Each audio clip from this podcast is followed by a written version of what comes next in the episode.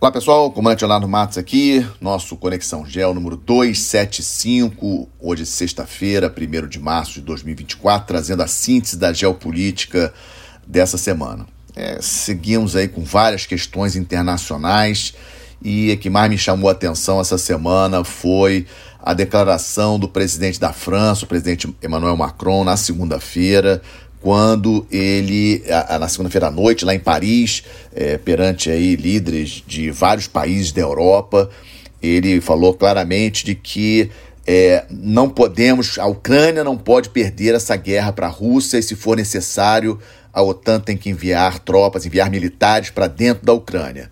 Obviamente que essa declaração dele é, chocou bastante, né? Foi a grande, na minha opinião, foi a grande notícia da semana. A França não é um país qualquer, a França é membro permanente do Conselho de Segurança, da ONU, tem direito a veto, tem armas nucleares, é um dos principais países do mundo, um dos principais países da Europa. E, mas, obviamente, na terça-feira, os outros países começaram a dizer que não era bem assim. O ministro de Relações Exteriores, a ministra de Relações Exteriores da França é, é, falou que é, o presidente estava se expressando no sentido aí é, da, de que tinham que enviar é, material, material militar. É, a Alemanha falou, não, mas temos que enviar é mais material militar, etc. E aí vem uma questão interessante para discutir, que eu até gostaria de saber a opinião de vocês, se vocês puderem, coloquem aí nos comentários aqueles que estão me escutando pelo YouTube ou depois lá no Instagram, redes sociais, etc., onde vocês quiserem. É, vocês acham que é possível ter um conflito militar entre duas potências, entre potências que possuem armas nucleares? Porque o que acabou acontecendo? Mesmo na terça-feira, isso foi na segunda-feira à noite. Na terça-feira, vários líderes, né, várias chancelarias de países da Europa disseram que não é bem assim, que é, mandar tropas é, da OTAN para dentro da Ucrânia seria escalar o conflito, ou seja, seria agravar a situação, etc. E na quarta-feira, o presidente Putin fez um discurso para o parlamento é, russo, dizendo claramente que isso poderia levar a uma guerra nuclear.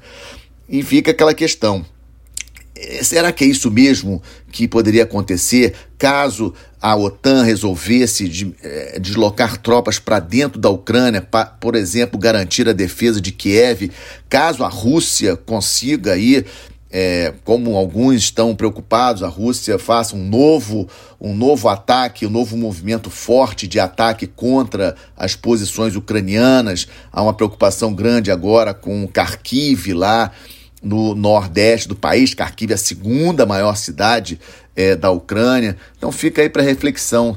É, sabemos que a OTAN tem armas nucleares, França tem armas nucleares, Reino Unido, Estados Unidos, a Rússia tem armas nucleares.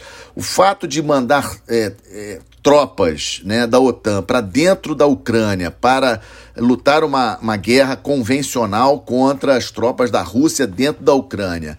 A Rússia lançaria seus mísseis nucleares contra alvos da OTAN? Né? Então é uma questão né, muito, muito interessante da gente refletir.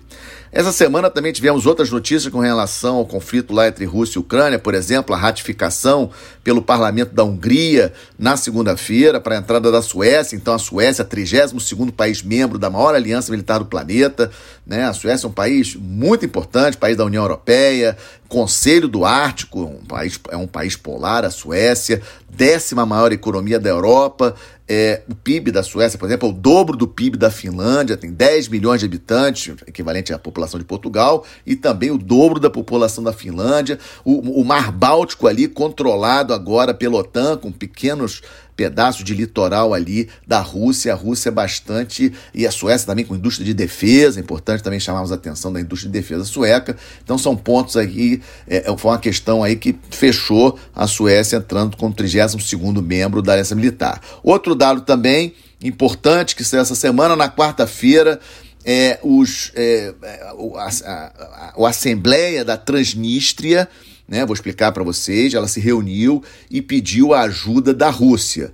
O que é a Transnistria? Transnistria é uma pequena região da Moldova. Moldova é um país que fez parte da União Soviética. Moldova fica ali entre a Romênia e a, e a Ucrânia. E a Transnistria fica a leste da Moldova. Ou seja, a Transnistria tem mais ou menos 4 mil quilômetros quadrados, tem quase 500, 500 mil pessoas, a, Moldova tem 2 milhões e meio de habitantes, e a Transnistria é uma região que se autodeclarou independente em 1992, tem apoio da Rússia, somente a Rússia reconhece a Transnistria, e tem lá, desde dessa época, desde 1992, que a Rússia mantém lá mais ou menos 1.500 militares.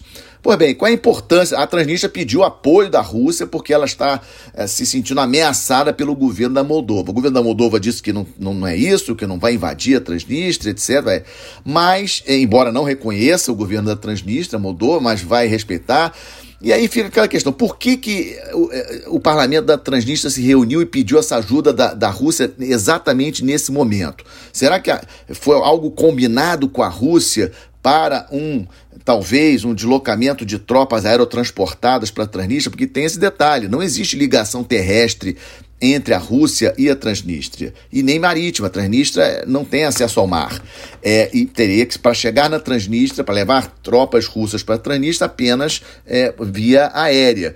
Mas tem um detalhezinho importante: a capital da Transnistria fica a cento, eu dei uma olhada nisso para passar para vocês, fica a 140 quilômetros de Odessa.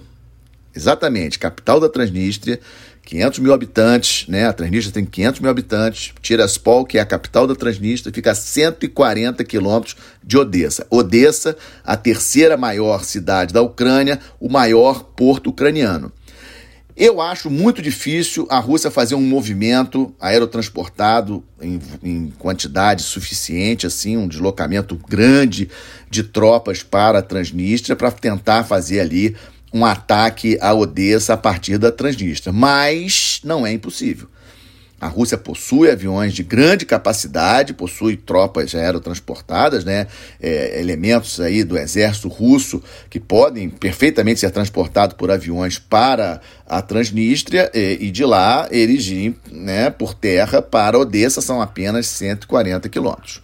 Outro dado também importante, é, o presidente Zelensky essa semana informou, não sei se para sensibilizar aí o Ocidente com relação àquela ajuda, vocês lembram aquela ajuda de 60 bilhões de dólares que está parada no Congresso dos Estados, Unidos, dos Estados Unidos, o Zelensky afirmou que o país perdeu 31 mil soldados até agora no conflito com a Rússia. Esses números de é, é, soldados mortos e soldados feridos, normalmente eles são mantidos em segredo até o final da guerra. Não sei se esse valor, não, não temos como precisar se esse valor é correto ou não, mas o Zelensky deu esse número, 31 mil militares ucranianos já morreram nesse conflito. Morreram, não apenas feridos, morrer, de morte, 31 mil militares.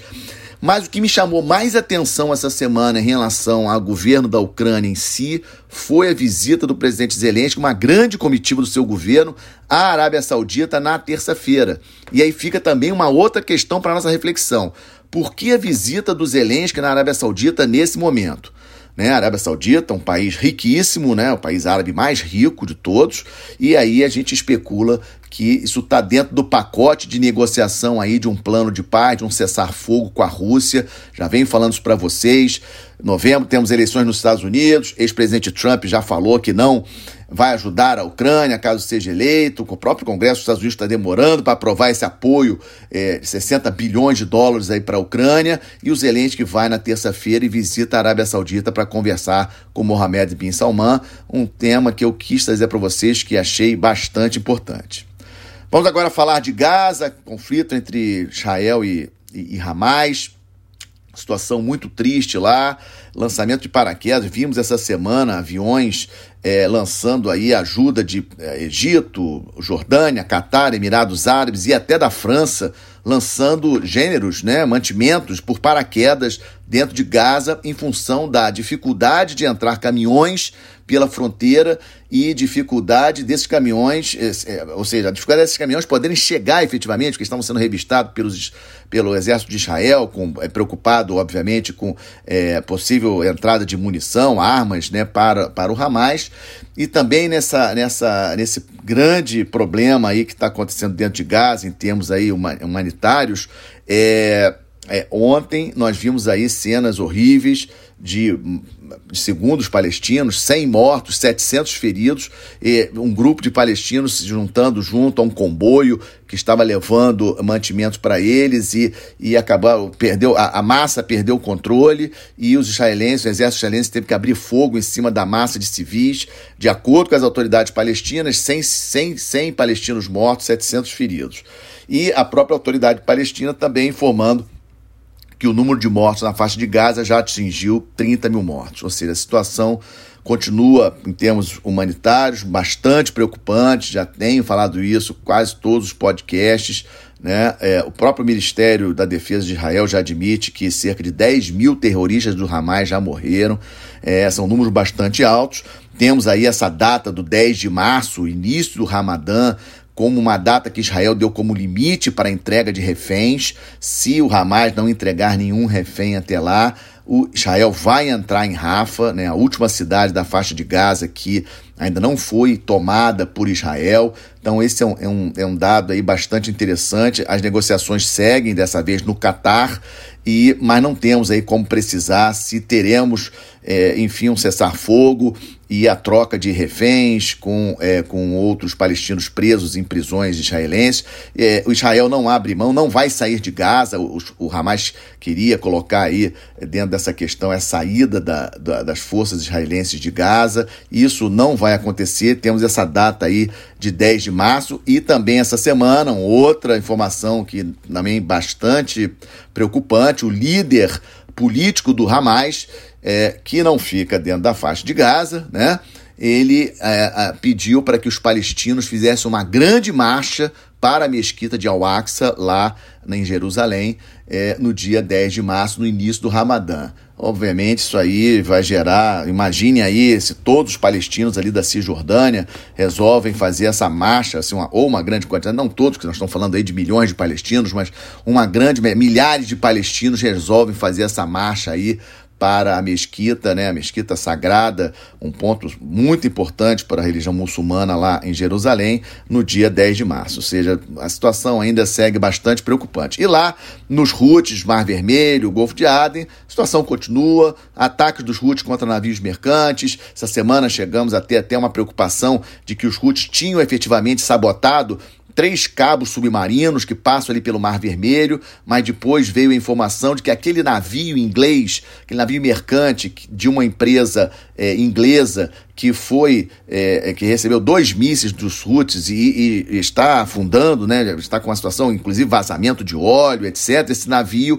é, quando ele largou o ferro, o ferro acabou é, é, é, digamos assim, rompendo três cabos submarinos que ficam ali. Então não foram, não foi uma sabotagem dos Houthis, mas isso causou muito estresse essa semana, é, quando, obviamente, comunicações, aí sabemos que as comunicações por cabos submarinos, aí 97 das comunicações globais são via cabos submarinos, importantíssimo para a economia do mundo, etc., transações econômicas, mas não foram os Houthis que fizeram isso, né? Foi um acidente em função desse navio que foi atingido, foi indiretamente pelos Houthis, porque isso foi porque um navio em emergência teve que largar o ferro ali numa determinada posição e o ferro acabou é, é, avariando três cabos submarinos ali no Mar Vermelho. Situação muito grave ainda no Oriente Médio, seguimos acompanhando. E Falando em seguir acompanhando, também estamos de olho nas eleições dos Estados Unidos.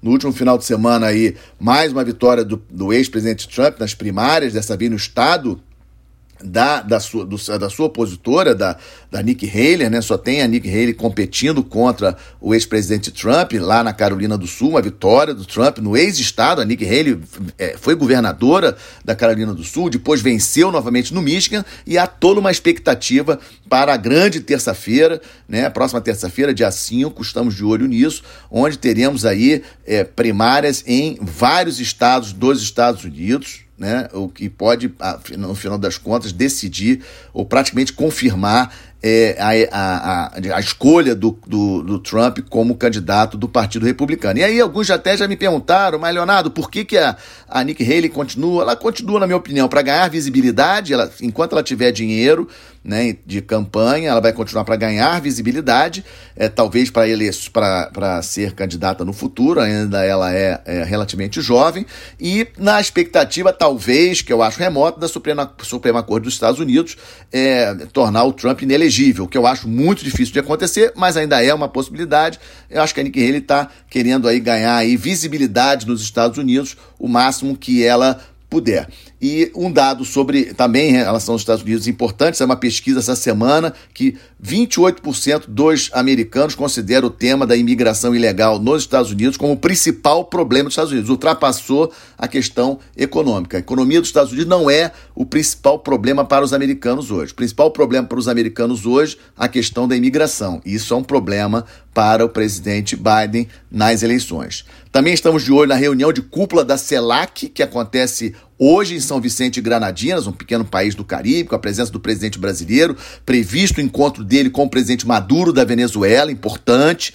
Na última quarta-feira, o presidente do Brasil esteve na Guiana para re, a reuni, reunião da comunidade do Caribe, né? A Guiana foi sediou essa reunião e, obviamente, que nos bastidores o tema de Essequibo foi conversado, lógico. Não vamos esquecer que na semana passada o secretário de Estado dos Estados Unidos, o Anthony Blinken, esteve em Brasília, conversou com o presidente brasileiro e o tema de Essequibo, o tema da Venezuela, é, foi falado entre o secretário de Estado dos Estados Unidos e o presidente do Brasil. E certamente o presidente brasileiro falará com o presidente da Venezuela hoje lá em São Vicente e Granadina sobre essa questão aí da Guiana, a questão do Essequibo que preocupa. Outra questão que estamos de olho, economia da Nigéria. A Nigéria, maior economia da África, maior população da África, maior produtor de petróleo da África, mas a Nigéria numa situação econômica, a pior situação econômica da Nigéria em 20 anos. Então não é uma situação fácil é, o presidente que assumiu o governo no ano passado, ele tirou os subsídios dos combustíveis, obviamente isso aumentou muito os custos de vários produtos e a insatisfação popular e a Nigéria está vivendo aí um momento de muita instabilidade interna e que protestos violentos, isso tudo é, preocupa bastante a comunidade internacional, porque a Nigéria é um país importantíssimo na África e no mundo de uma maneira geral. Outro dado para vocês também, que estamos de olho, hoje no Irã teremos eleições parlamentares, não temos aí grandes expectativas, não, nenhuma grande expectativa que as eleições serão assim, é, os candidatos que foram escolhidos para essas eleições, né, são, é, esses candidatos obviamente são escolhidos previamente, né, para algumas, é, alguns, algumas posições no parlamento é, é, iraniano, mas o ponto mais importante que nós estamos de olho é a questão de quantos iranianos vão votar efetivamente é, nos seus deputados para o parlamento iraniano. Vamos lembrar daqueles protestos violentíssimos que aconteceram em 2022, né, é, por ocasião daquela morte daquela jovem, a Masa Amini, né, a jovem de 22 anos, que foi presa porque não estava usando, é, não estava se vestindo adequadamente, segundo as regras é, é, iranianas mais restritas, e ela morreu na prisão. E isso gerou uma série de protestos muito violentos, é, cerca de 500 pessoas morreram nesses protestos, 22 mil pessoas foram presas, né, isso aconteceu em 2022, então há uma expectativa de uma baixa é, presença de votação hoje lá no Irã, estamos de olho.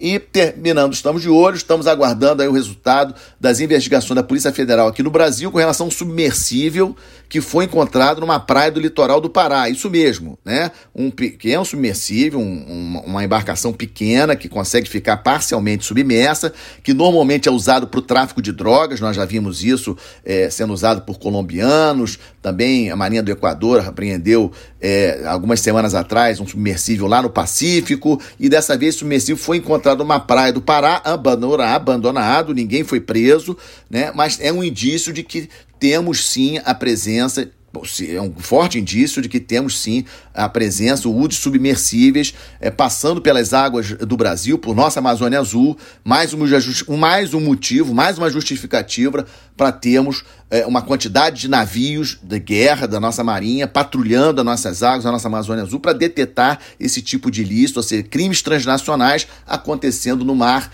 Mais uma justificativa para termos uma marinha de porte para evitar esse tipo de ilícito é, que nós vimos. As investigações ainda estão em andamento, Polícia Federal, a Marinha também está acompanhando. Qualquer novidade trago aqui para vocês. E para fechar, como sempre, a boa notícia, ficando também lá na região amazônica, é uma, um recorde, uma carga de 60 mil toneladas de soja. Pela primeira vez, essa carga em comboio veio pelo Rio Madeira, né, de Rondônia até Amazonas, né, até o estado do Amazonas, município de Taquatiara, para embarcar num navio mercante e depois lá seguir viagem. Né, são 60 mil toneladas de soja, é um recorde. Nunca em nenhuma hidrovia brasileira tivemos aí é, um comboio desse tamanho, né, reforçando a importância dos portos do Arco Norte, reforçando a importância das hidrovias no Brasil. Precisamos tirar, digamos assim, é, a, a, pressão sobre os portos do Sul e do Sudeste, Santos, Paranaguá, Rio de Janeiro, os outros portos do Sul e Sudeste e os portos do Arco Norte aí,